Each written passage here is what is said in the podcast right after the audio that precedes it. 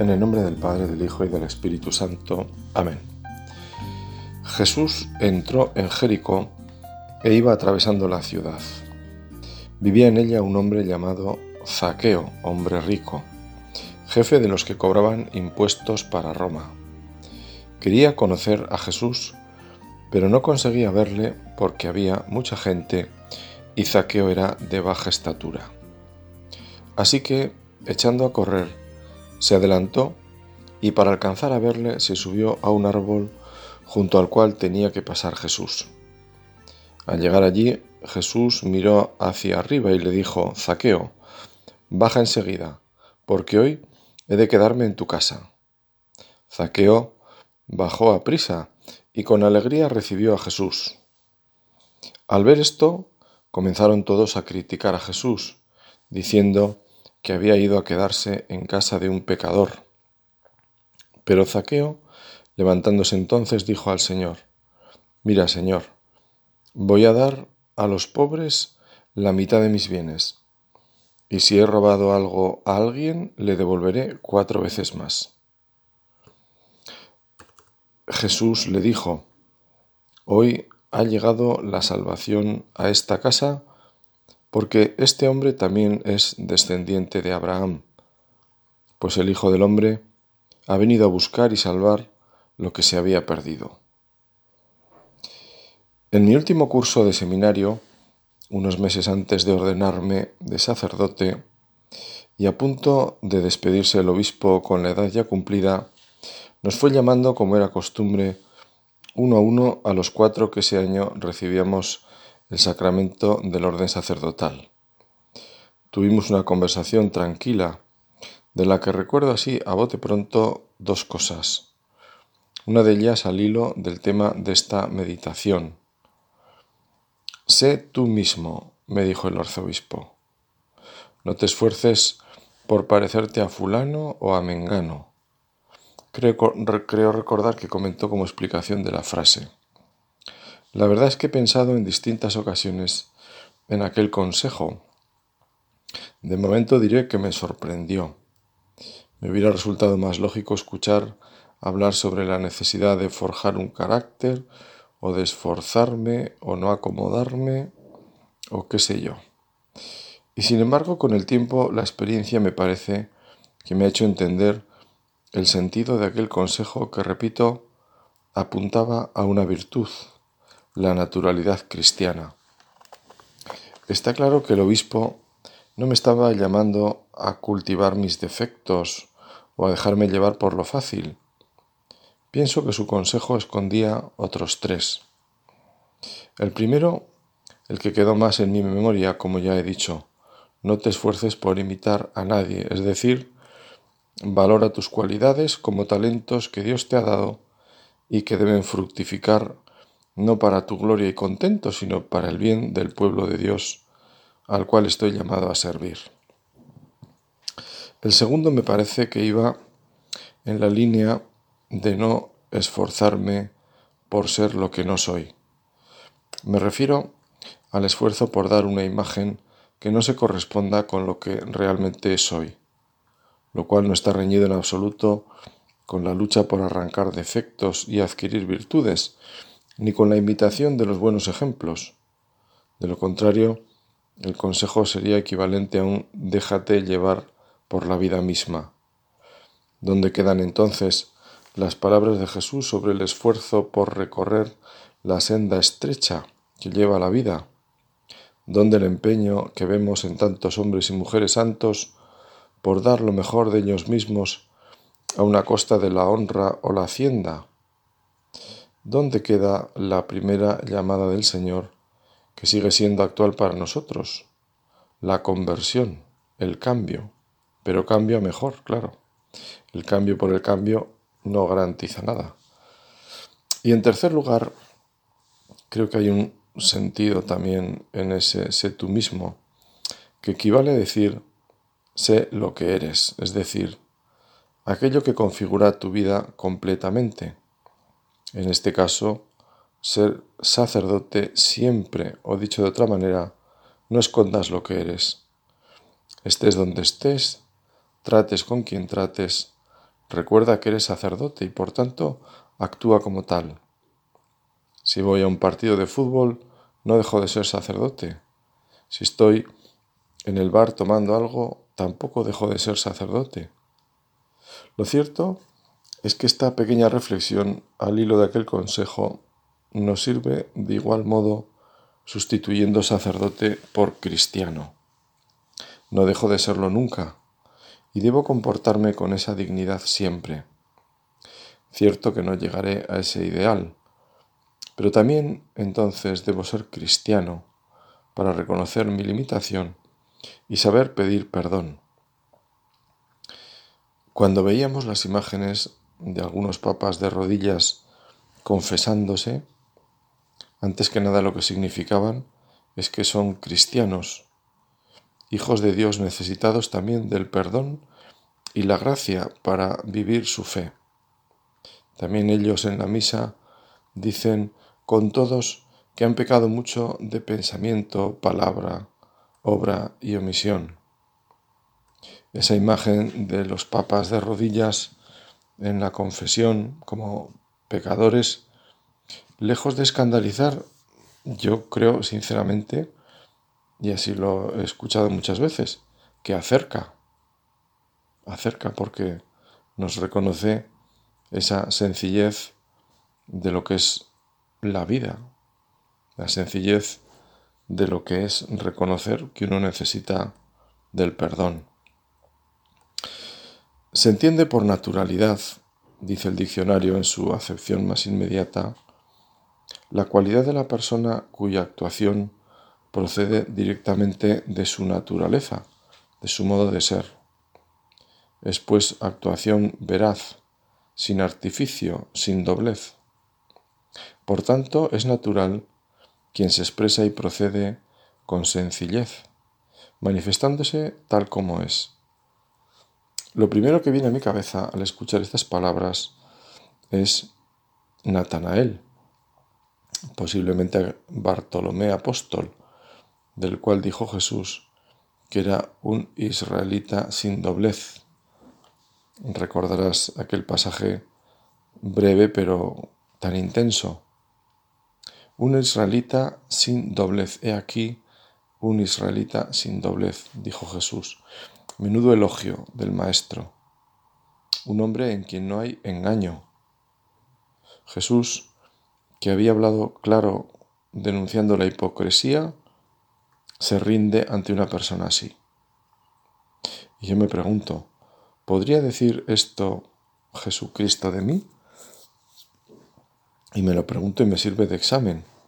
Y me sirve para rezar, para pedir al Señor ir caminando por esa senda, esa senda de la sencillez, esa senda de no tener doblez. Estar atento para ir creciendo por ese camino que, como digo, pues tiene que ver con la sencillez. La misma que debe guiar también nuestra oración. Cuando nos ponemos delante de Dios, siempre estamos delante de Dios, pero ahora lo hacemos más explícito y oramos realmente es de lo más absurdo el fingimiento o la doblez. Puede ser un fingimiento del que no nos demos cuenta, que al Señor le hablemos realmente sin responder a lo que es nuestro corazón, porque quizá vivimos en el autoengaño, pero normalmente no será así. El Espíritu ya nos dará la luz suficiente para manifestar lo que somos. Dios ciertamente ya lo conoce. El tema es que lo conozca yo, que sea consciente yo de lo que soy. Por eso, siempre aquellas palabras de, San Agustín que me parecen tan, tan brillantes ¿no? y tan luminosas, Señor, que me conozca y que te conozca, que me conozca precisamente para que me pueda manifestar como soy, Tú ya sabes cómo soy, pero yo el que necesito saberlo soy yo. No os hagáis pues semejantes a ellos, a los gentiles que piensan, decía Jesús, que por su palabrería serían oídos. Vuestro Padre ya sabe de qué cosas tenéis necesidad antes de que vosotros las pidáis.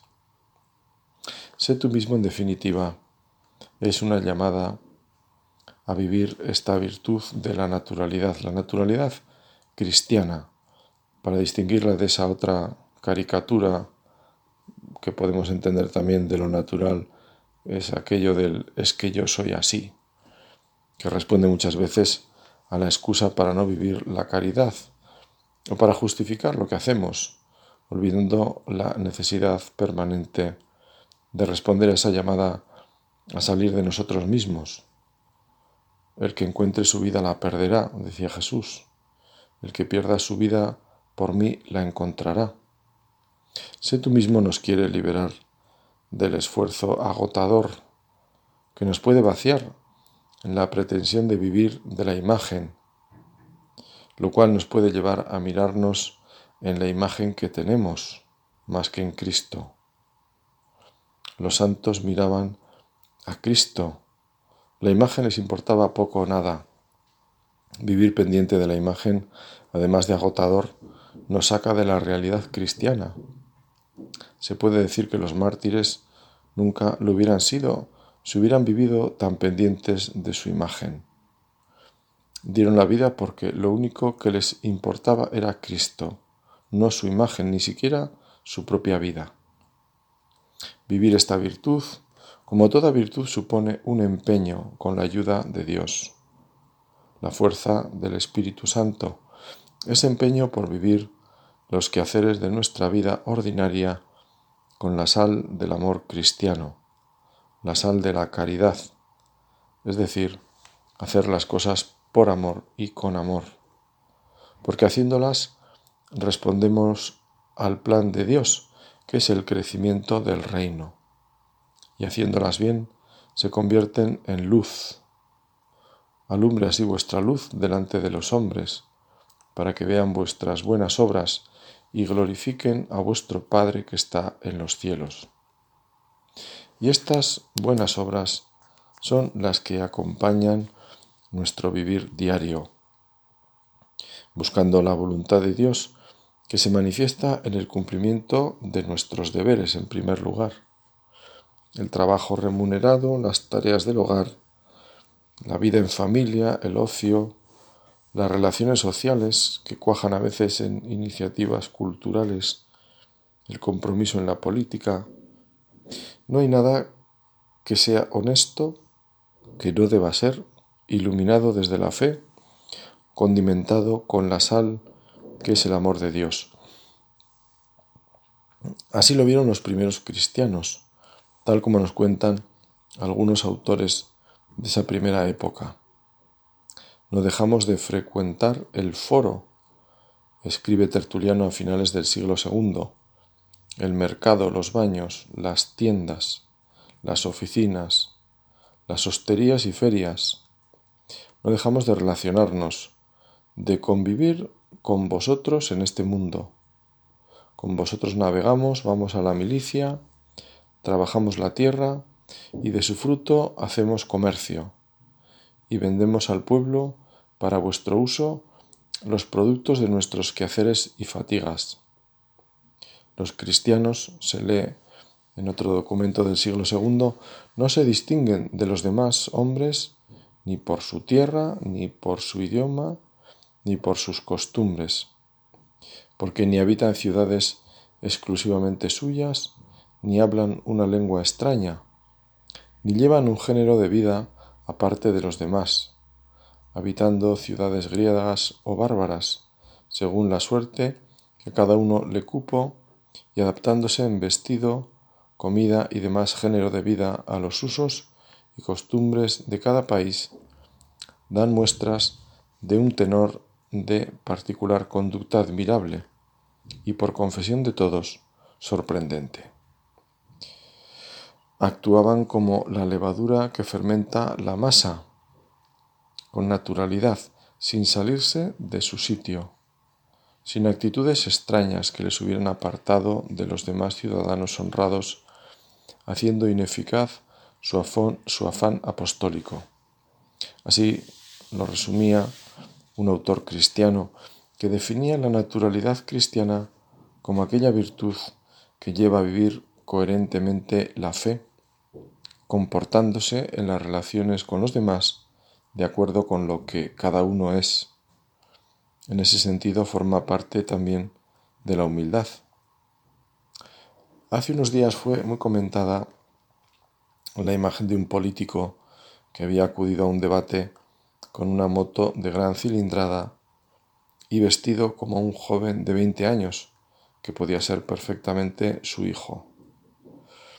Es un ejemplo muy simple, lo sé, pero me llamó la atención cómo lo que le achacaban era la falta de naturalidad.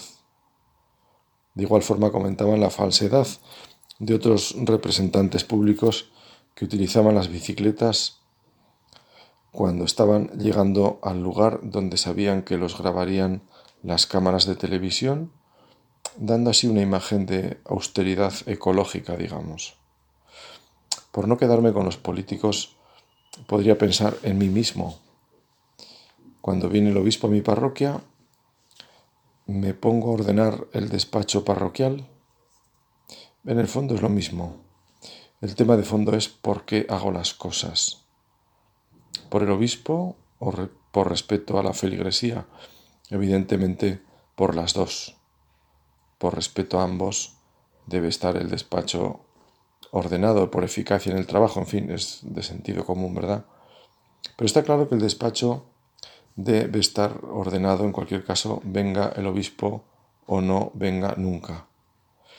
Como forma parte de la humildad, deberé acoger con agradecimiento las correcciones.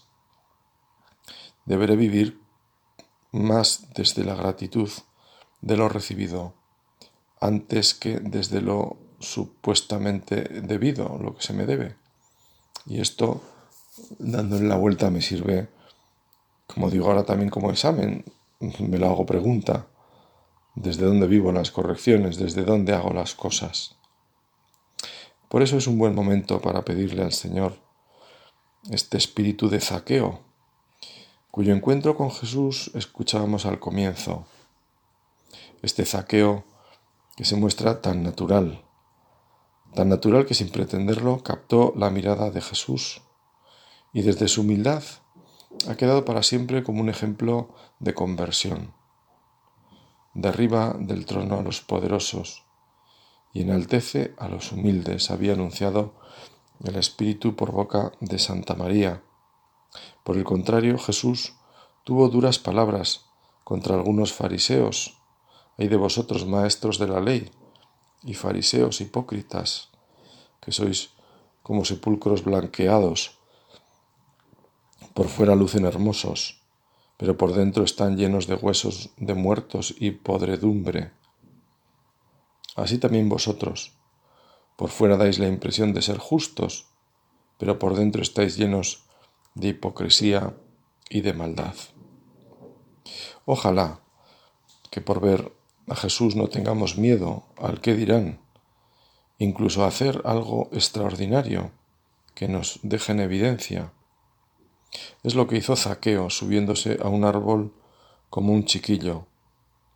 Él, que era un hombre prestigioso, no le importaron las medias sonrisas o alguna broma pesada por verse en esa situación. Fue por ver pasar a Jesús, ya que, como dice el evangelista, siendo bajo de estatura lo tenía complicado. Y resulta que Jesús no solo se fijó en él, sino que se invitó a su casa a cenar. Y es que, como dice San Pablo, Dios ama al que da con alegría. Y esta escena nos transmite la ilusión de Zaqueo por ver al Maestro, como un niño que espera la llegada de los magos de Oriente. Y es que Dios no se deja ganar en generosidad, como han dicho tantos santos desde la experiencia de sus propias vidas. El mismo Jesús también fue criticado por entrar en casa de Zaqueo. ¿Cómo puede entrar en esa casa? Pero el Señor es libre ante las opiniones. Es común en los Evangelios que todo o casi todo lo que hace Jesús suscite distintos pareceres. Quizás debiera preocuparnos más aquel otro aviso del Maestro, ay de vosotros, cuando todos los hombres hablen bien de vosotros, porque así hacían sus padres con los falsos profetas.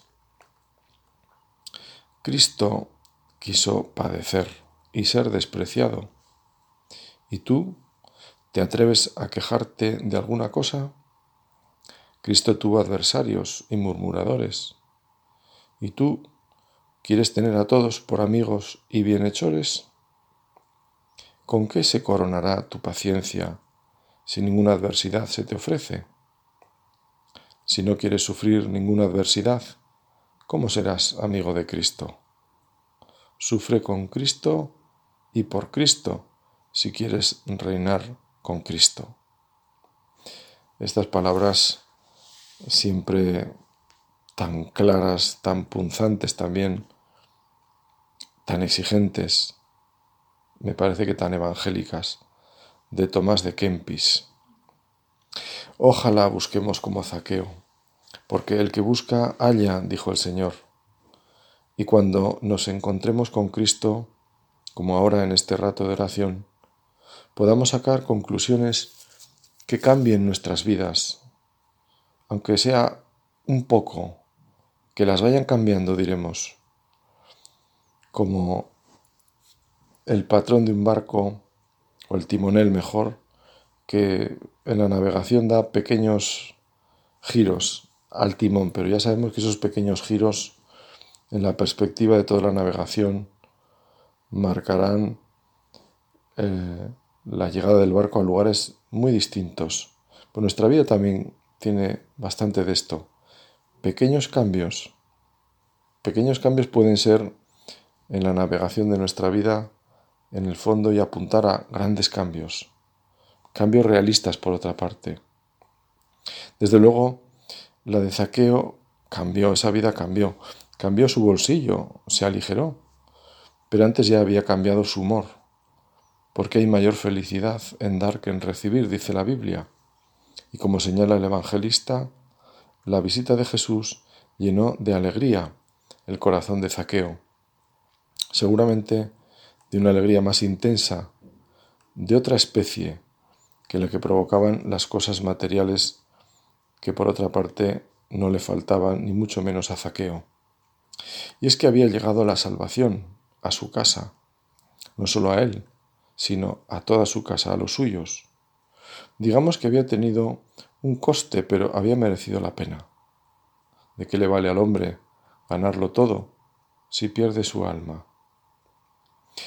San José María, que incansablemente habló de la santificación en la vida ordinaria, hablaba de la naturalidad como virtud cristiana de los laicos, porque decía también él que había otra naturalidad propia de los sacerdotes, pero en este caso la de los laicos, afirmando que no es necesario para demostrar que se es cristiano adornarse con un puñado de distintivos, porque el cristianismo se manifestará con sencillez en la vida de los que conocen su fe y luchan por ponerla en práctica, en el esfuerzo por portarse bien, en la alegría con que tratan las cosas de Dios, en la ilusión con que viven la caridad. Como modelo, remite a la conducta del Señor durante los años de vida en Nazaret. Al comportarnos con normalidad, como nuestros iguales, y con sentido sobrenatural, no hacemos más que seguir el ejemplo de Jesucristo, verdadero Dios y verdadero hombre. Fijaos en que toda su vida está llena de naturalidad. Pasa seis lustros oculto sin llamar la atención, como un trabajador más, y le conocen en su aldea como el hijo del carpintero. Me voy a fijar para presentarlo como petición en este rato de meditación en dos cosas. La alegría al tratar las cosas de Dios y la ilusión por vivir la caridad. Me parece que ambas van relacionadas porque Vivir la caridad es tratar a Dios. Dios es amor y cuando amamos de verdad, cuando vivimos la caridad, o mejor nos esforzamos por vivirla, estamos tratando a Dios mismo. Lo que hagáis a uno de estos, dice Jesús y San Juan nos recuerda que amar al que vemos es amar al que no vemos, esto es, a Dios mismo. Y cuando eso se procura vivir con ilusión, cuando se va por ese camino con la novedad con la que estrenamos algo que nos hace ilusión y nos acaban de regalar, entonces vivimos esa ilusión que hace la caridad algo luminoso, lo vean o no, lo ve nuestro Padre del Cielo, que es por quien debemos hacer las cosas, no a nosotros, Señor, sino a tu nombre da la gloria. Esa ilusión en la caridad nos llevará a la alegría de la entrega. Y volvemos a que Dios ama al que da con alegría, no de mala gana y por cumplir con una obligación, sino con esa ilusión de estar tratando con Dios mismo. Por eso debemos renovar nuestra entrega cada día en el ofrecimiento de obras y renovarla a lo largo de nuestra jornada. Y cuando nos venga la tentación de la comodidad para huir de nuestras obligaciones o retrasar nuestros deberes o compromisos, le pedimos al Señor ese ardor de la caridad que está sustentado en las virtudes de la constancia y la laboriosidad, entre otras. Pudiera pensarse que la naturalidad es algo que irá creciendo en nuestras vidas con el mero paso del tiempo, como si a más vida y más experiencia se correspondiera mayor claridad en la vida y por eso más naturalidad. Pero la experiencia nos demuestra que no es así necesariamente. Es cierto que el tiempo ayuda. Las almas, como el vino, mejoran con el tiempo, se dice, y es verdad, pero también es cierto que el tiempo puede convertir el vino en vinagre. El Papa Francisco en más de una ocasión nos ha advertido de ese riesgo. El mejor antídoto será, como para todo, la sencillez y la humildad, que, como decía Santa Teresa, es andar en verdad. Crecemos en humildad cuando nos vamos conociendo, porque entonces nos daremos cuenta de lo que realmente somos y veremos también que el tiempo sin más no puede hacernos menos naturales, más artificiales, más complicados. Así Jesús nos invita a la sencillez de los niños, a la sinceridad de los niños y a los ideales grandes también de los niños. En esta escuela queremos ir aprendiendo sin cansarnos, alentados por la vida de los santos, que como me decía el otro día una persona, son mis mejores amigos, y me lo decía muy convencido, mis mejores amigos. Ellos han ido simplificando sus vidas, han ido desprendiéndose de la hojarasca de la imagen, de las ramas secas del apego a las cosas o a los puestos y honores, para poder decir con San Pablo, mi vivir es Cristo. De corazón, se lo pedimos a Dios. Y terminamos, como siempre, con San José, para poner pues todas las buenas intenciones que surjan en nuestro corazón, todas las inquietudes que respondan a lo que el Espíritu Santo ojalá, seguro que sí, haya movido en nuestras conciencias con el deseo de ir ganando en esa naturalidad. Lo ponemos en San José, que si podemos pensar en alguien que vivía sin doblez, como Natanael, pues era, era seguro San José, hombre claro, hombre sencillo, un hombre de Dios. Cuando decimos un hombre de Dios, en el fondo estamos diciendo esto, entre otras cosas, un hombre sin doblez. Pues le pedimos, como digo a San José, ir caminando en este espíritu que es al final un espíritu de descomplicación, un espíritu de liberación y por tanto un espíritu de alegría. Amén.